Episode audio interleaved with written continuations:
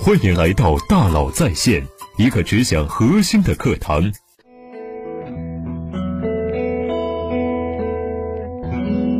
你好，欢迎来到大佬在线。如今呢，线下零售业受到互联网电子商务的冲击，一片惨淡。马云等人打出了新零售的旗号，期望用互联网为传统零售业赋能。然而，在去年的九月份，线下零售企业 Costco 首次在中国登陆，取得了巨大的成功，表明传统零售业仍然还有市场。关键是零售企业能不能打破思维定式。Costco 是如何做到的？今天呢，我们就来看一下它是如何做到的。上个世纪八十年代，几乎所有的美国零售企业都感到沃尔玛的威胁。凭借着卓越的物流效率，以“天天低价”为口号，沃尔玛迅速开店，并以百分之三十的年复合增长率碾压所有的竞争对手。回到二零一九年一月十一日，在第一届商业大会上，逍遥子这样说：“三年来，我们一直在尝试如何帮助客户走向新零售。”要实现新零售，必须要建立一个全方位的数字化商业能力。这个能力，阿里已经有所沉淀。我们期望把这些商业能力组合，形成全方位的数字化商业系统，支持和帮助商家全面走向新零售。那时，美国零售行业受到来自沃尔玛的压力，不亚于今天电子商务给中国零售行业带来的冲击。在那个零售行业人人自危的时代，甚至有这样一种说法。所谓战略，对零售行业而言，就是找到在有沃尔玛存在的世界里如何活下去的方法。然而，有一家神奇的企业比沃尔玛晚出生二十年，它的销售额仅仅是沃尔玛的零头，但是沃尔玛创始人山姆·沃尔顿却从不讳言他是沃尔玛学习的榜样，是零售业的楷模。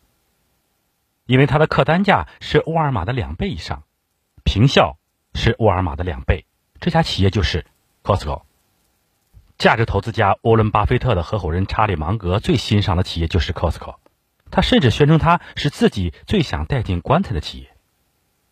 小米 CEO 雷军也曾说，是 Costco 让他明白了如何把高品质和低价紧密的结合起来，让产品赢得顾客。去年九月份首次登陆中国的 Costco 第一家店开业，就让中国零售业极为震动，当天就宣布下午暂停营业。因为很多商品被抢购一空，一个超市开业为什么能火爆成这样？有人解读说，Costco 之所以能把东西卖得很便宜，是因为它靠会员费挣钱。与其说他卖会员费挣钱，不如说 Costco 有把东西卖便宜的动力。然而，动力从何而来呢？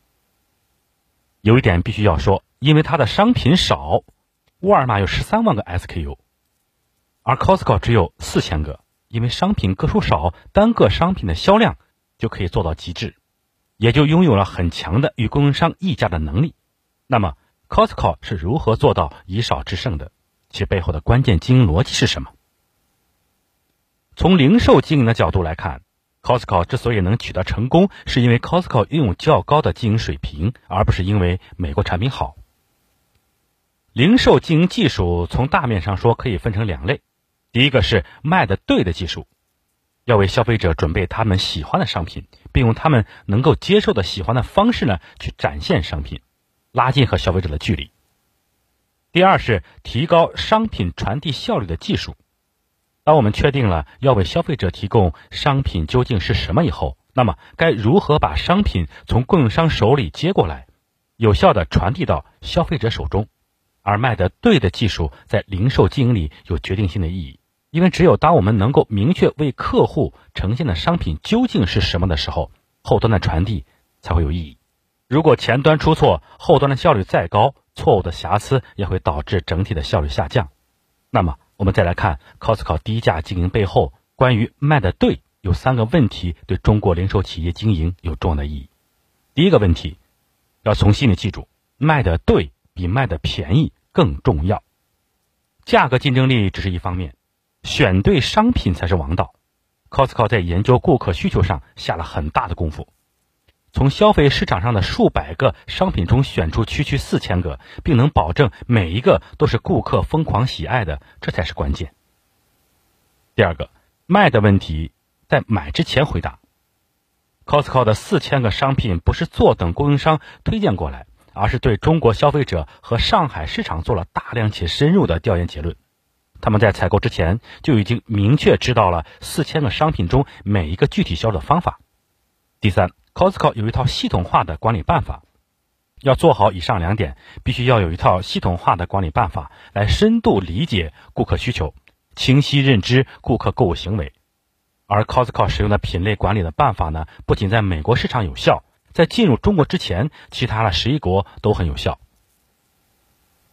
前面说到，品类管理要解决的是零售企业的经营过程中关于卖商品的问题，包括卖什么商品、如何陈列、如何定价以及如何促销。在品类管理的学问里，专门有一个工具叫做“品类业务计划”的八步骤，专门来回答这四个问题。品类业务计划的第一步就是围绕顾客需求做品类界定。我们不可能把所有的商品都摆在商店里去经营，必须要从这中间去选择最合适和最有效的。那么，如何选择最合适和最有效的呢？就需要先有一些规矩、原则和具体方法，才能让我们的工作呢有比较一致、高效的结果。品类界定有三个层次的问题呢需要解决。第一个层次的工作呢，要用文字来描述，描述顾客到底需要的是什么，包含的商品都是什么。举个例子来讲，你要买宠物用的东西，比如说猫粮、狗粮、猫砂、拴狗的绳子、狗玩的骨头。这个时候呢，我们要给它统一起个名字，还有一段描述。比如说，宠物护理用品里面包括宠物的食品、宠物的用品、玩具和其他附属用品。第二个层次的工作呢，叫做品类宽窄的选择。光用文字来描述，有时候解决不了问题。比如，针对宠物用品不同门店的大小呢，能经营商品的范围也不同。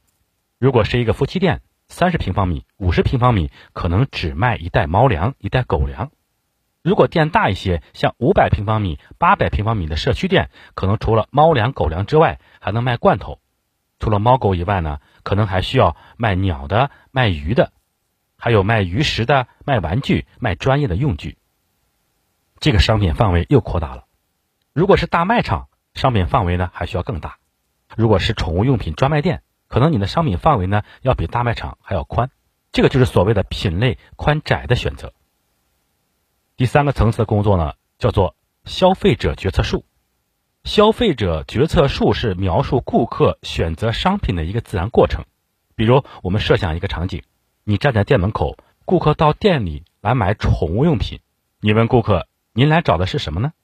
比如，他养猫，买猫的东西；他养狗的，来买狗的东西。这个叫做宠物的种类。顾客的第一个选择是按照宠物的类型来做出的。如果你再追问，你找狗用的什么东西？可能包括吃的、用的、玩的。顾客的第二个选择是按照商品的功能做出的。如果顾客要说去买狗粮，你继续去追问，你要买的狗粮是什么品牌？顾客可能说我要买的是宝路狗粮。顾客的第三个选择是按照商品的品牌来做出的。你接着往下追问，你要宝路狗粮多大规格？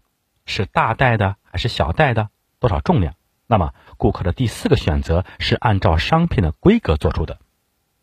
在消费者决策树里边有一个很重要的节点，叫做转身层和替换层。当你问顾客找什么，假如没有他要找的东西，比如说顾客要找宝路狗粮，如果没有宝路，用另外一个品牌的狗粮，很多情况下顾客可能会愿意去换，这一点特别关键。因为如果没有顾客想买的，顾客马上就会离开。在消费者决策树里边，这叫做转身层。如果顾客要的东西没有，有另外可以替换的，顾客呢愿意去替换。在消费者决策树里面，这叫替换层。对于零售企业来说，一定要早齐转身层。第二是要打薄替换层。零售企业的供应商甚至厂商都很难提供完整的品类，所以零售企业呢一定要在品类上能提供超越厂家的完整性。把能够在市场上考虑到的消费者有这种需求和潜在需求的品类都找齐。在经营资源不足的情况下，对于零售企业经营，如何对商品做选择性的经营，让它对客户的吸引力足够大，同时有机会获得很好的效益，这就是品类角色的重要意义。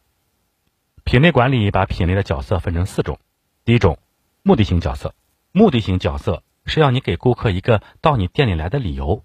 顾客是因为这些品类来的，所以这些品类在你的门店里要做到最好。在所有的业态里，所有的渠道里，不论是线上的、线下的，比较起来，你都是最好的。比如在商品的花色、品种丰富程度上要做到最好，在新产品进入的速度上呢要做到最好，在品质上要做到最好，在价格上要做到最有竞争力，商品陈列最有吸引力。只有把目的性品类做到最棒。才能把它称之为目的性品类。比如，在美国零售市场，有一家企业叫做塔杰特，它的经营态跟沃尔玛很像。在同一个业态里，其他企业都把食品做成目的性品类。塔杰特充分分析认为，他们在食品上做不过沃尔玛，所以就把服装做成目的性品类，把服装做到设计师水平，吸引很多的顾客。在塔杰特跟沃尔玛竞争的过程里，塔吉特成为同一业态里最成功的企业。而调换品类角色就是它成功的最重要的原因之一。在经验上，目的性品类一般占到全部品类不超过百分之十。目的性品类不能做的特别多，因为在大多数情况下，目的性品类的投入会大于产出。只做目的性品类，或者说把所有的品类都按目的性要求，对经营是不利的。常规性品类呢，主要是说按照一般原理，顾客到一个店里购物时。他会对商品呢有一些期待，如果这部分商品你没有或者特别差，顾客就会觉得极其不方便。如果他动了念头说算了，这些东西我到另一家店去买，这是不行的。所以一定要把这些商品做到让顾客能够接受，参照一般竞争对手做的不差就足够好了。顾客是为了目的性来的，常规性品类是留住顾客的。我们门店里做的绝大多数商品的水平，其实常规性就足够了。常规性品类一般情况下都会占到超过百分之六十或者更高，往往是能够挣钱的。便利性品类呢是顾客进店之前没有期待的，但是到店里看到以后呢觉得不错，随手可能买的商品。在实际经营过程中，如果顾客说您来买什么，顾客通常会说的那些呢都是目的性的常规性品类。通常情况下，便利性品类呢不会在他们的计划之内。但如果你问顾客都买了什么？他没提到的那些，很大程度上往往就是便利性品类。便利性品类激发顾客现场的冲动购买，往往毛利会比较高，因为顾客不会那么在乎它的价格，但是在外观上有很高的要求，能足够以激发顾客的临时的购买。比如说在包装、色彩、外形上，通常说要有足够的吸引力，或者在功能上有很多新意。第四种角色呢，就是季节性或者是时令性品类。这种商品在门店里不是常年都有的，它跟特殊时间段有关系。比如说开学季的文具、正月十五的元宵、八月十五的月饼、春节的酒，这都是季节性比较强的品类。季节性品类呢，可以按照企业经营的需要做战略上的规划，要么按目的性去做，让更多的客流呢到你店里来；要么按照常规性的品类去做，不需要投入那么多，只要你做的不比竞争对手差。不流失顾客就足够好了。品类角色还有别的其他方法，但目的性、常规性和便利性、季节性这四种分法是最主流的。把品类分成不同的角色，是我们要对它提出不同的要求。在配置资源时呢，也有不同的指导原则。比如说，目的性品类呢，通常情况下呢，需要配置的资源呢更充足一些；常规性呢，会减弱一些。